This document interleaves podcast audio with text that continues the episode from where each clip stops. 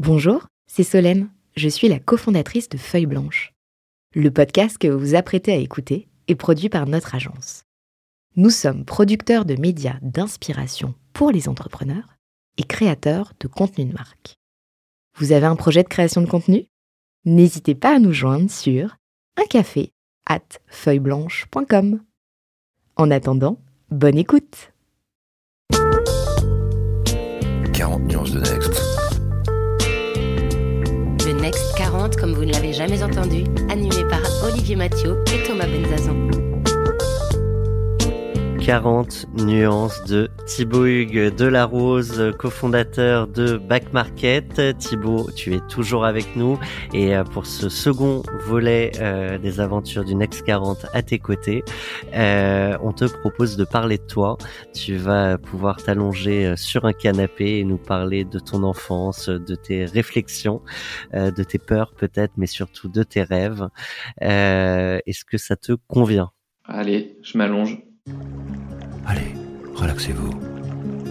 Et maintenant, on parle de vous alors Thibaut, on a euh, une question euh, qu'on aime beaucoup poser aux entrepreneurs avec Olivier, c'est euh, d'où ils viennent et petit, à quoi ils rêvaient? Est-ce que déjà, petit, tu envisageais, alors tu, tu l'as évoqué hein, dans la première partie de ton podcast, tu avais un père entrepreneur, à ce que j'ai compris, un grand-père aussi.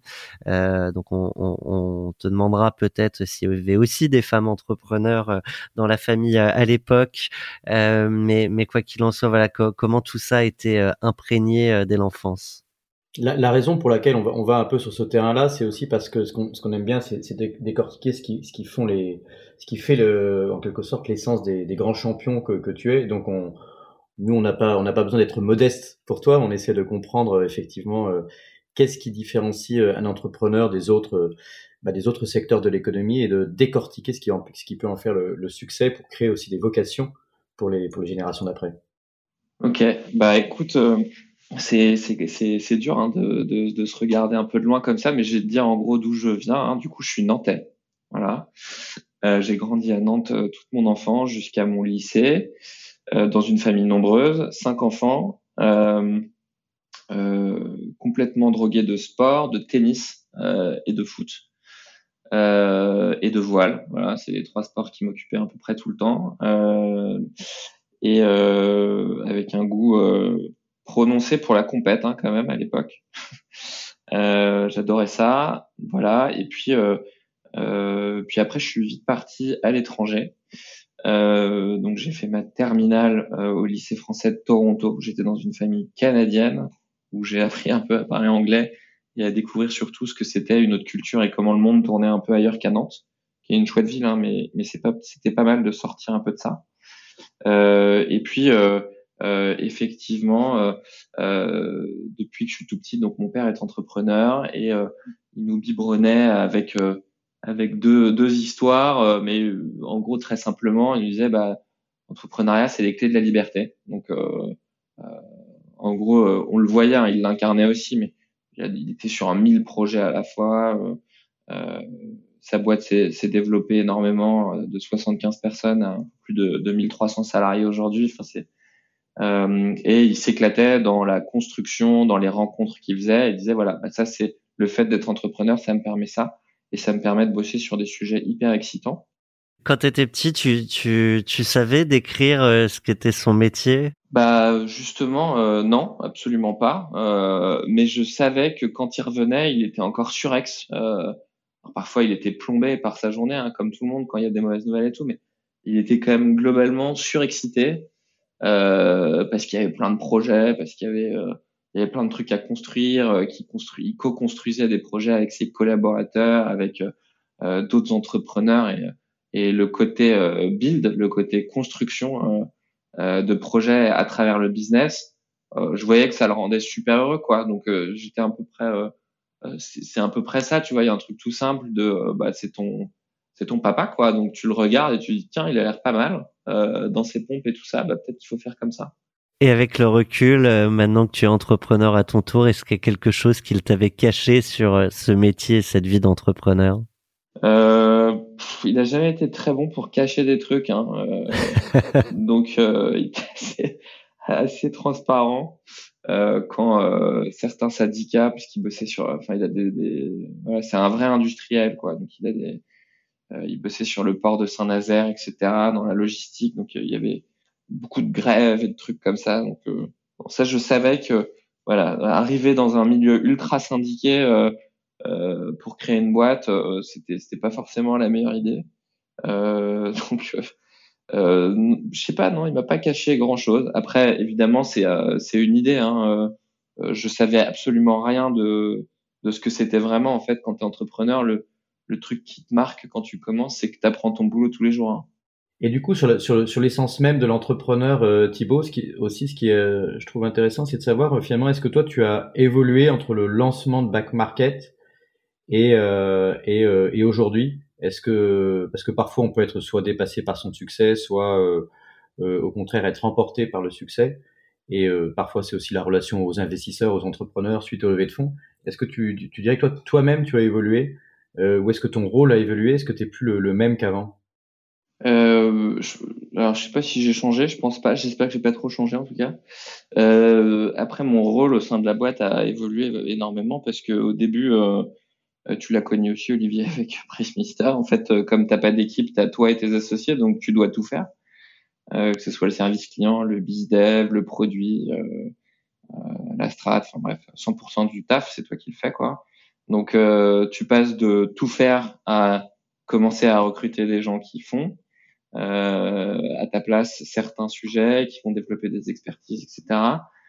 Et puis après, il y a une autre phase dans la croissance où tu te dis, euh, OK, bon, a priori, ça marche, ça grossit, ça va continuer de beaucoup grossir. Donc, tu recrutes des profils en prenant un peu plus de, euh, de marge et tu dis, OK, moi, je veux des, je veux des personnes qui puissent m'emmener à 2, 3 ans, 4 ans.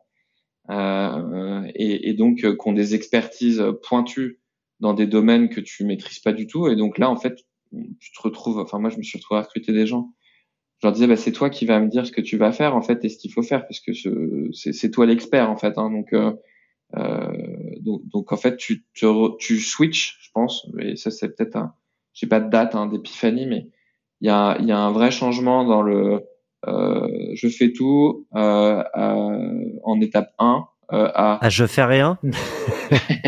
Je fais faire en étape 2, euh, mais de manière assez euh, directionnelle quand même. Euh, regarde comment ça se passe et tu fais ce que je fais.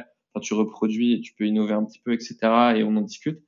À, je recrute des mecs beaucoup plus forts sur des domaines d'expertise, puisqu'en fait, quand tu grossis beaucoup, comme back market, tu as besoin de d'experts vraiment dans chaque chaque level, quoi, que ce soit au niveau de la tech, au niveau de l'infra, au niveau des opérations, au niveau du produit, au niveau du du business, de la lecture du market, de l'offre, etc.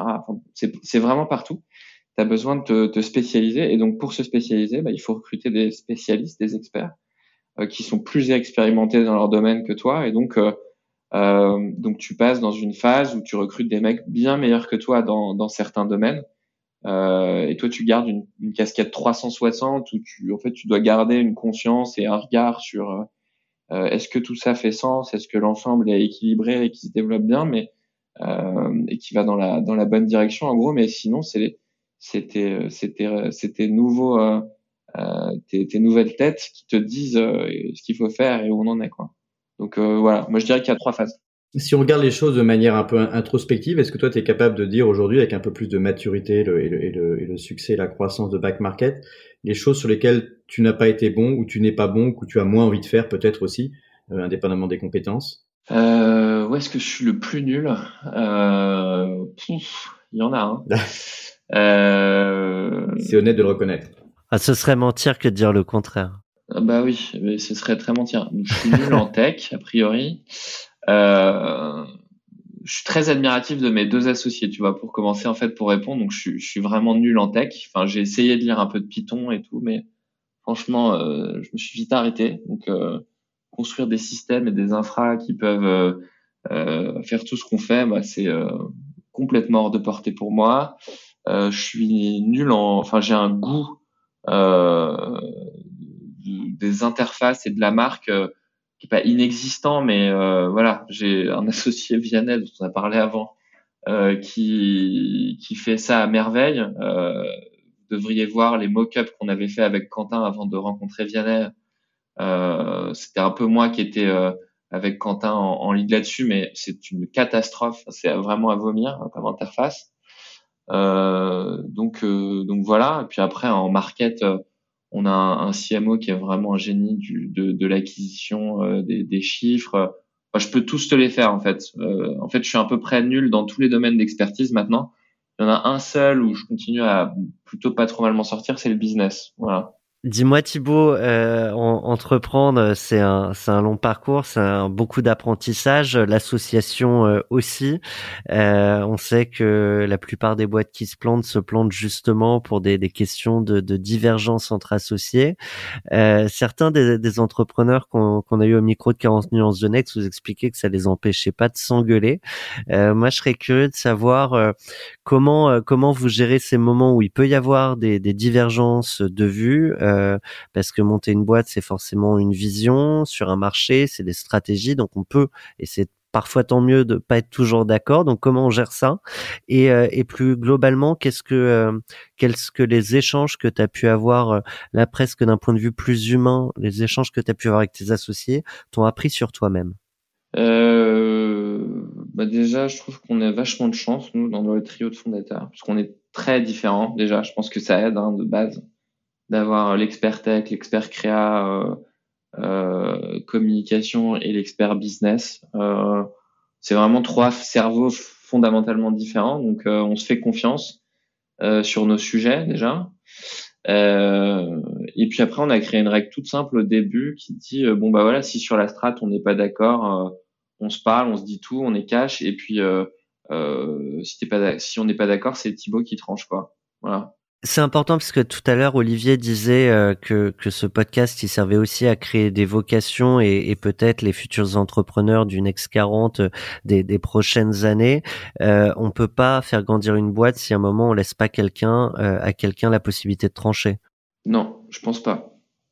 Je pense que c'est une bêtise enfin c'est trop utopiste de le croire.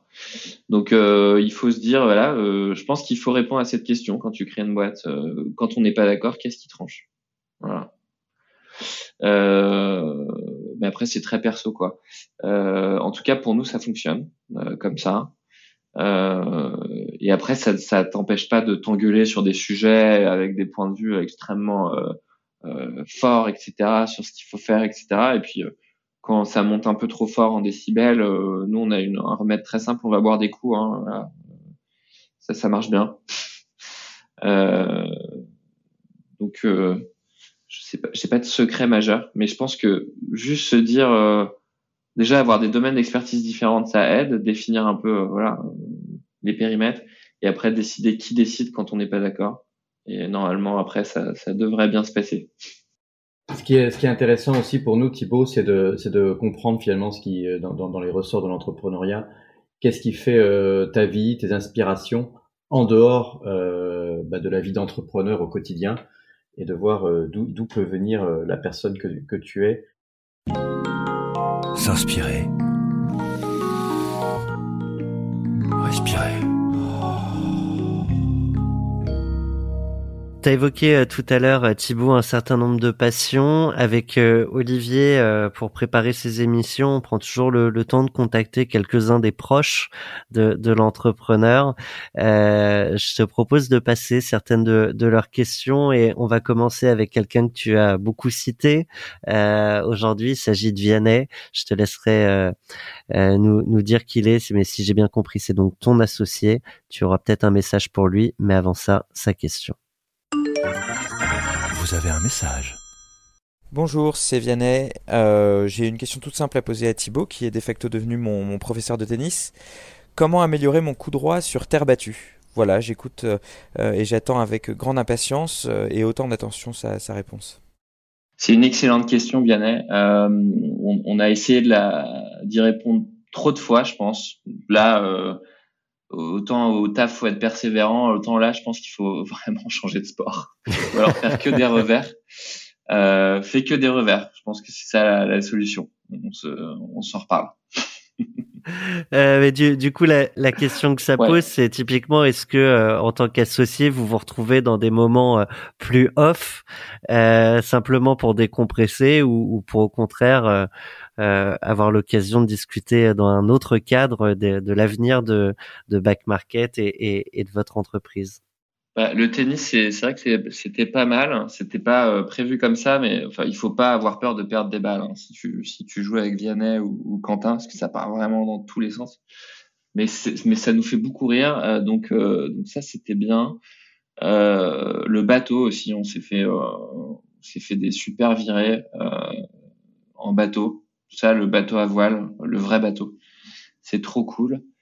Euh, et puis après. Euh, non, après, ouais, on, on- aime bien bouffer aussi tous les trois. On, sait- on essaie de se faire des bons restos. Euh, pareil, il faut pas laisser Vianney choisir, euh, mais plutôt Quentin. Et généralement, ça se passe bien.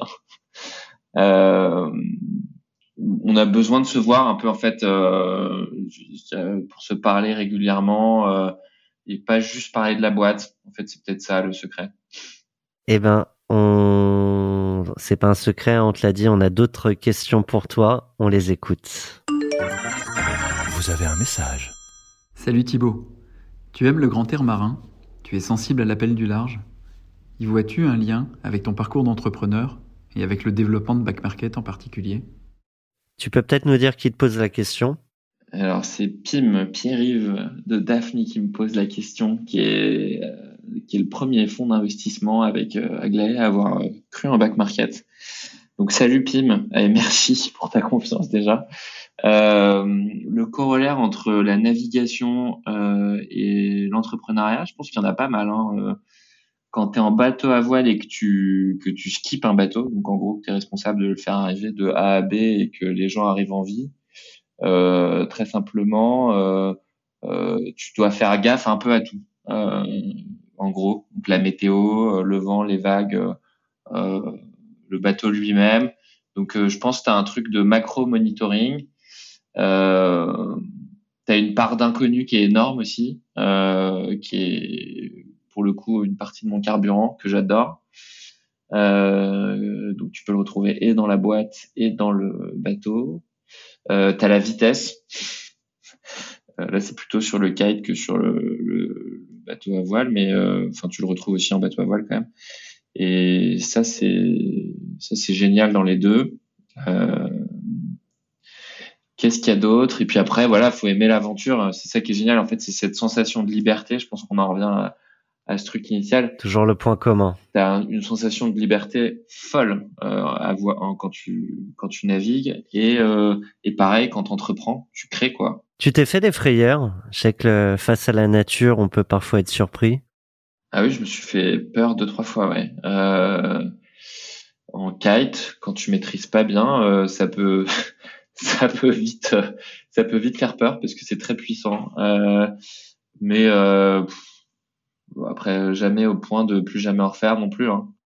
Je pense que la peur, euh, c'est des bons moments pour euh, voilà, euh, tu t'approches de la limite et puis tu surtout tu essayes de faire un post-mortem pour plus reproduire cette situation. Mais est-ce que vous, quand vous vous retrouvez dans des situations euh, plus, euh, par exemple, en difficulté euh, dans l'entreprise en tant que telle, est-ce que le fait d'avoir euh, un, enfin, un relationnel important, enfin, de l'amitié, d'avoir fait du sport ensemble, etc., entre associés, est-ce que ça, ça vous aide finalement à piloter le navire, pour, pour filer la métaphore, le navire back market? Ou est-ce que ça, je me demandais, ça pouvait pas poser parfois aussi des problèmes pour se peut-être se dire la vérité quand on finit par être trop amis, on n'a peut-être pas envie de vexer l'autre, etc. Est-ce que ça peut, est-ce que c'est un avantage ou un inconvénient finalement d'être proche? Non, moi je pense que c'est euh, c'est un avantage énorme. Euh, et, euh, et après, c'est un peu comme quand on n'est pas d'accord, c'est c'est lui qui décide. C'est une hygiène à garder entre nous de se dire les choses, même quand c'est désagréable. Et, du coup, on est très très cash. Ça peut ça peut faire bizarre un peu de l'extérieur, euh, mais on est très très cash. C'est-à-dire que s'il y a un truc qu'on n'aime pas, qu'a fait l'un ou l'autre, on se le dit. euh, euh, et on peut s'envoyer des, des, des vrais missiles. Euh, mais on sait que derrière, comme on s'aime bien, c'est pas grave, on va se dire les choses. Ça va pas casser quoi. Euh, D'ailleurs, on le fait souvent dans la boîte et en interne, on essaye de l'insuffler bien au-delà du trio de fondateurs, parce que euh, parce que ça nous dépasse largement. En fait, c'est toutes les équipes, bah, à mon sens, qui doivent fonctionner comme ça. On dit, mais c'est pas fragile, il faut continuer à se faire peur, il faut continuer d'innover. La boîte, elle est morte si tu arrêtes d'innover. Ça, c'est, c'est, voilà, le sujet, il est, on y a répondu de manière super partielle encore. Il y a des milliards de trucs à faire, il faut juste bien les faire et bien les prioriser on est dans cette partie s'inspirer, euh, respirer. Euh, donc on a on a bien compris que la question euh, physique avec le tennis, la voile, le sport était assez essentielle à, ton équilibre. Est-ce qu'il y a des lectures, des films, des, des choses qui t'ont qui t'ont marqué, qui ont changé des points de vue et que tu peux partager en, en, en quelques mots ici? Ouais, évidemment. Bon, il y a un entrepreneur euh, qui s'appelle Elon Musk que je trouve quand même assez, assez, assez dingue, même si on peut lui reprocher plein de trucs. Il a quand même créé trois boîtes euh, extraordinaires qui changent vraiment le, les choses. Euh, donc son, son bouquin, hein, euh, il est sur sa biographie, elle est assez inspirante. T'as as tiré un truc particulier de cet ouvrage? Bah, tu peux pas faire le combo résilience et ambition est extraordinaire quand il a créé euh, PayPal, euh, c'est lui qui codait hein, euh, à la base. Donc, il, et il savait pas, enfin c'est pas un dev, hein, pas, il avait pas une formation là-dedans, mais il s'est dit que de toute façon, comme il pouvait pas le faire autrement, il le faisait lui-même. Euh, c'est quand même, c'est quand même génial. Je pense que tu as 0,0001% des entrepreneurs qui se diraient, ok, bon bah c'est moi qui vais le coder, euh, s'ils savent pas le faire. Et c'est ce jour-là où, où tu as appris, à essayé de te mettre à, à Python. Euh, c'est ce jour-là. J'avais déjà essayé avant, mais ça m'a. Ouais, il y a eu, euh, il y a eu un petit rappel. non, non, clairement, euh, c'est le premier truc qui me vient à l'esprit. Et après, je suis assez inspiré, encore une fois, par le monde du sport. Hein, donc, moi, je trouve ça assez dingue. Tu vois ce que dit, par exemple, un, un Raphaël Nadal qui qui te dit en gros je peux défaillir euh, tennistiquement, euh, je peux défaillir physiquement, euh, mais je peux pas défaillir mentalement. Euh, ça te montre le niveau d'exigence qui se met lui-même sur l'engagement. On l'a, on, l'a vu dans la finale de Roland Garros cette année où tout le monde pensait que Djokovic était était était le vainqueur et, et c'est le mental de, de Nadal qui a pris le dessus. Ouais, il a écrasé quoi, mais littéralement, il n'y a même pas eu de combat. Et ça me permet un enchaînement, d'ailleurs, si tu veux bien, euh, Thomas, parce que ça me fait penser, si on se prend le point de vue de Djokovic, pour le coup, lui, il s'est pris une, il s'est pris une bonne claque, alors qu'il partait plutôt, euh, plutôt euh, favori. Et, et c'est vrai que dans, dans, les ressorts de la progression de, de l'entrepreneur, on trouve intéressant de parfois aussi de voir aussi les déconvenus que tu as pu que tu as pu rencontrer, Thibaut. Waouh C'est la rubrique de la claque. Est-ce que tu es, est-ce que tu es capable de jouer la transparence avec, avec nous et les auditeurs de 40 nuances de Next pour, euh, pour partager une, une claque que tu as pu, euh, alors professionnelle ou personnelle, mais qui a pu être aussi peut-être euh, source d'enseignement pour toi Une bonne claque Une claque au sens symbolique, hein, on parle pas d'une vraie claque. Ouais, non, mais bien sûr, je comprends. Bah, si, sur des recrutements, quand tu mets ta vie, enfin, tu, tu te dis ok c'est cette personne ça va tout changer c'est euh, c'est ça et c'est sûr que c'est c'est elle ou c'est lui euh, ça va retourner euh, ça va retourner la boîte et euh, et puis en fait euh, ça marche pas du tout parce que tu n'avais pas vu certains trucs etc donc des, des belles erreurs de recrutement quoi.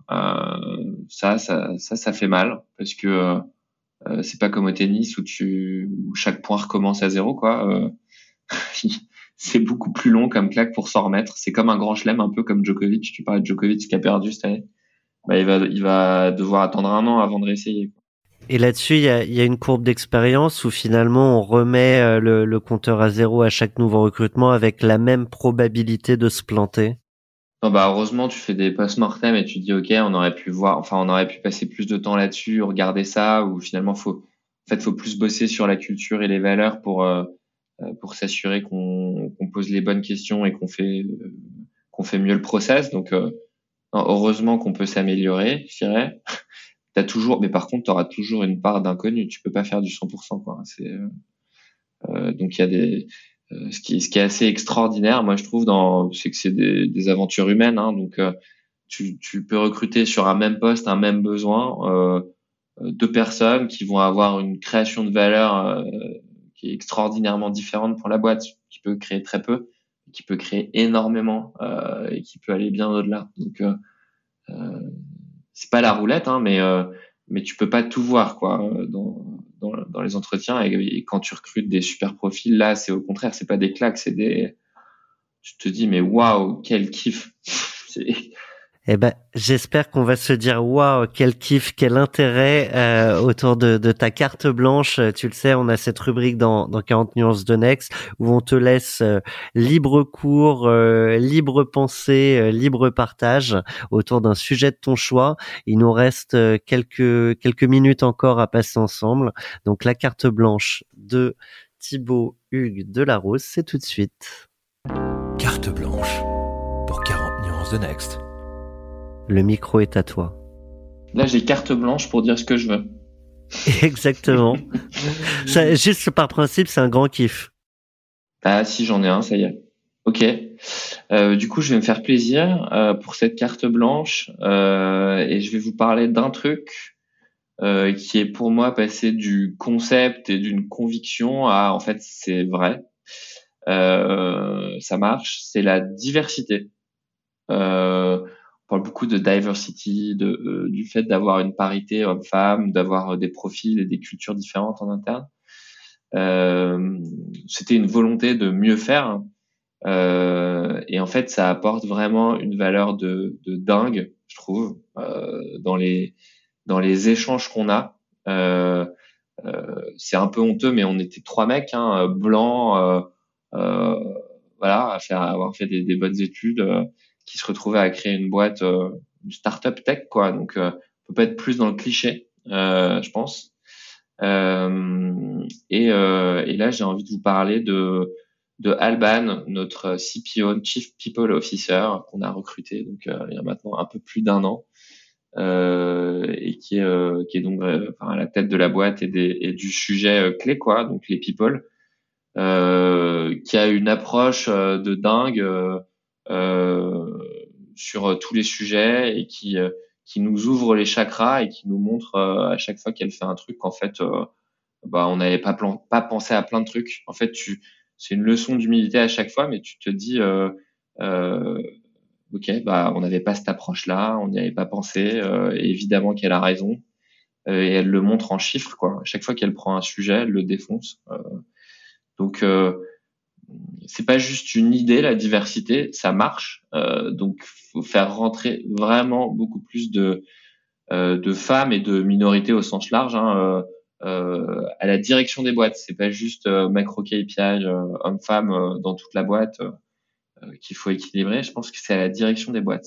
Dans les initiatives qu'on a faites, moi je vais vous en donner deux très concrètes pour justement avoir plus de mixité, plus de diversité et donc que ça serve positivement euh, la boîte. Il y a eu deux initiatives qui ont été lancées euh, chez Back Market. il y a le Anne Bonny's Club, qui est Anne Bonny, pour si vous voulez vous documenter, c'est une femme pirate extraordinaire. et on adore la piraterie chez Back Market. Donc c'est un groupe de femmes, une guilde, comme on en a plusieurs chez Back Market, qui a pris pour sujet de comment bonifier l'expérience euh, chez Back Market en tant que femme. Et donc, euh, euh, il y, a plein de trucs qui sortent de ce Anne Bonnish Club. et notamment, un truc qui commence à payer, c'est en fait dans les process de recrutement, il y a, y a ce qu'on appelle des biais inconscients.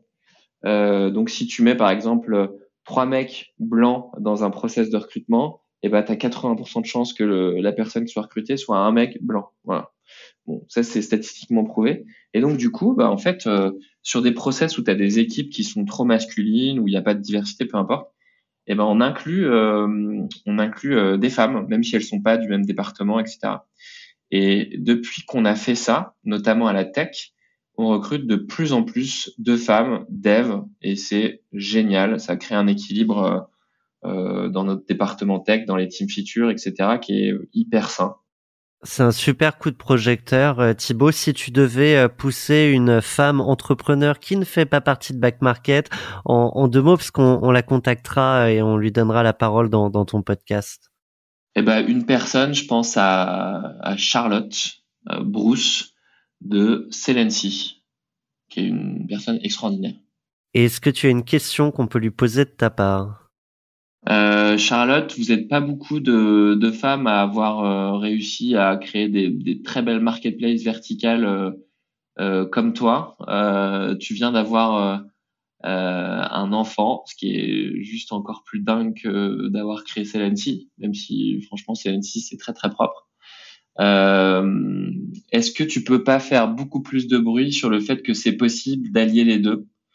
Euh, parce que euh, moi je trouve ça euh, fantastique ce que tu fais. Et donc voilà il faut que tu faut que t'inspires. Faut que ça dépasse Celency allez hop un peu de boulot en plus pour toi.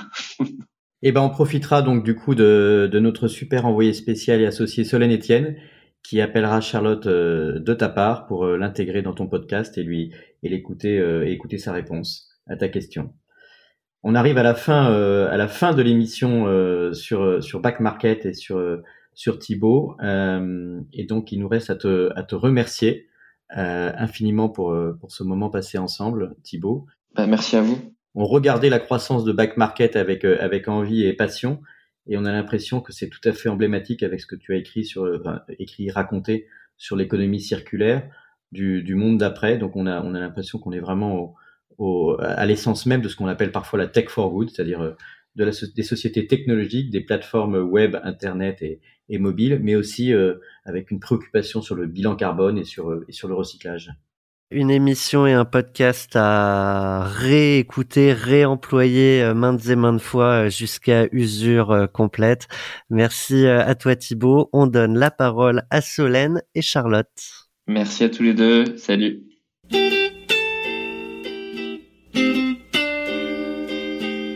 Aujourd'hui, notre invité Thibaut Hugues de la Rose partage son micro avec Charlotte Cadet, cofondatrice de Celency. Bonjour Charlotte. Bonjour Solène. Alors Charlotte, est-ce que tu peux nous pitcher rapidement ce qu'est Celency Bien sûr. Euh, Celency, c'est euh, le site de référence pour euh, acheter et vendre les plus belles pièces uniques de mobilier et de décoration. Globalement, on fait que de la seconde main et notre métier, c'est vraiment notre mission, c'est de démocratiser euh, l'unique, le beau, le durable, puisqu'on a vraiment cette mission euh, très engagée. Alors je crois, si mes souvenirs sont bons, que Celency avant c'était Brocante Lab. Absolument, on a changé de nom en cours de route. Vous avez changé de nom en cours de route. C'est souvent un sujet que se posent les entrepreneurs ou futurs entrepreneurs de se dire euh, pourquoi euh, on change de nom et quel est le bon moment pour changer de nom, s'il y en a un de bon moment. Donc ma question serait plutôt bah, pourquoi euh, vous avez changé de nom et au-delà de ce changement de nom, à quoi tu dois faire face en interne et en externe quand tu choisis de changer de nom? En fait, on a changé de nom pour, euh, pour deux raisons principales. La première, c'était euh, vraiment une question de positionnement. Euh, les gens qui ne nous connaissaient pas et qui entendaient parler de Brocante Lab s'attendaient à trouver un site un peu un MeToo du Bon Coin, d'eBay, vraiment un site de petites annonces un peu fourre-tout. et c'est bien différent de notre positionnement qui se veut beaucoup plus qualitatif et surtout sélectif puisqu'on on sélectionne toutes les, tous les produits qui sont proposés par nos vendeurs sur le site. Euh, donc il y avait vraiment un décalage entre euh, notre euh, notre aspiration, notre proposition de valeur et le nom, en tout cas ce qu'il pouvait refléter. Et après, le deuxième, le deuxième point, c'était également notre aspiration à nous développer à l'international. Et en fait, euh, Brocante Lab, qu'on trouvait au départ euh, euh, Frenchy, mignon, et, du coup avec une connotation sur l'art de vivre à la française et les brocantes françaises, etc., était vraiment trop méconnu et trop incompris des, des étrangers. Et peut-être pas facilement prononçable. Ouais, voilà. Donc on a décidé de partir sur un nom beaucoup plus plus facile à prononcer pour tous et peut-être plus proche aussi d'un nom de marque, plus inspirationnel. Euh, et donc Celency, c'est vraiment euh, euh, la racine du mot sélection. En tout cas, c'est comme ça qu'on l'a qu'on l'a construit, qu'on l'a inventé. voilà, je crois que c'était surtout ça qu'on voulait mettre en avant, la sélection des, belles pièces. Et, du coup, comme, je te le demandais, à, quoi tu dois faire face du coup en interne et en externe quand tu changes de nom? Effectivement, du coup, pour euh, répondre à cette question, euh, le, gros sujet, c'est euh, un enjeu de, de, communication. Alors, en interne, assez facile puisqu'on a une audience engagée et déjà ouais extrêmement fidèle, donc qui va suivre vraiment tous les mouvements de Celency. Donc c'était assez facile en, en interne d'expliquer le pourquoi du comment, et c'est simplement ce qu'on a fait. En externe, en revanche, euh, c'est euh, une autre paire de manches. Je pense que l'enjeu principal, c'est effectivement c'est de la communication, euh, c'est expliquer pourquoi on a fait les choses et, surtout marteler ce nouveau nom un peu partout. je pense que ce qui, peut être un, gros défi et nous, ce qu'on a rencontré en tout cas comme difficulté, c'est que les gens ont le sentiment parce qu'on change de nom que derrière il y a un changement de direction, euh, il y a un, sans doute un, un, rachat, une acquisition, et du coup ils, ils, se mélangent un petit peu et ils perdent un peu, euh, ils perdent un peu pied. Certains nous ont dit mais Brocante Lab, du coup c'est un peu la même chose que Celency. On, on, on s'est rendu compte qu'en fait certains pensaient que c'était vraiment deux sites distincts. Et, je pense que ça c'est un, gros un gros sujet. Donc je dirais que overall, il faut vraiment expliquer euh, pourquoi euh, et le pourquoi de ce changement et, euh, et surtout le faire sur une longue période. c'est comme si on changeait de prénom en cours de route au bout de quelques années de vie, ça serait sans doute un petit peu perturbant pour, pour l'entourage. Donc je pense qu'il faut, faut pas se dire que ça va passer et se faire du jour au lendemain. Voilà. Merci pour ta réponse, Charlotte. Euh, alors, Thibaut, quand il nous a parlé de toi, il nous a dit que tu étais une toute jeune maman, donc félicitations déjà. Et euh, il se demandait euh, si tu ne peux pas faire beaucoup plus de bruit sur le fait que c'est possible d'allier les deux, donc d'allier les deux, d'être une entrepreneur et une maman. C'est une très bonne question, Thibaut. euh, un très bon point.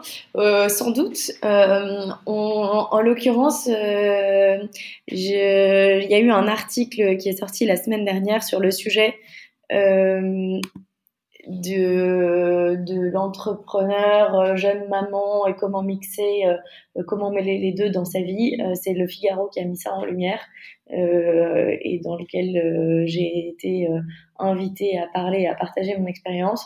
donc voilà, du coup c'est une bonne visibilité. Effectivement, on pourrait davantage le, le, le souligner, le mettre en valeur. Euh, je, je sais pas pourquoi je le fais pas en fait. C'est vrai que c'est une bonne question. Euh, c'est une bonne invitation à, à pousser un peu le sujet. Euh, et, euh, et, je pense qu'effectivement arriver à concilier pro et perso, qu'on soit entrepreneur ou pas d'ailleurs, je pense que bon nombre de femmes, surtout les femmes, peuvent se mettre des, des freins, des barrières et s'auto-censurer sur le sujet. Ce qui est un peu ce qui est un peu dommage alors que je pense que en l'occurrence mon, constat c'est de voir que ça se concilie euh, très bien. Et, euh, d'ailleurs cet équilibre pro perso me semble indispensable. Et est-ce que tu penses que euh, il manque des rôles modèles en fait de femmes entrepreneurs justement qui portent ce, sujet de, maman et de dirigeante d'entreprise? Oui, sans doute. Euh, je pense qu'on a toujours besoin effectivement de voir euh, ces, ces rôles modèles. Je pense que c'est quand même de plus en plus partagé. L'entrepreneuriat féminin euh, au global, sans même parler du cas spécifique des, des, des, mamans, euh, est euh, de plus en plus mis en lumière et tant mieux. Euh, je pense que ça inspire plus du coup plus d'une femme qui voudrait se, se lancer et c'est une bonne chose. et je pense que oui, on pourrait rentrer sur des sujets plus spécifiques, plus pointus et montrer que c'est conciliable avec une vie de famille. Euh, donc ouais. Eh bien, écoute, Charlotte, merci pour ce shoot d'inspiration et euh, à très vite pour développer euh, encore plus sur Celency. Merci Solène, à très bientôt. À bientôt. 40 nuances de Next. Le Next 40, comme vous ne l'avez jamais entendu, animé par Olivier Mathieu et Thomas Benzazan.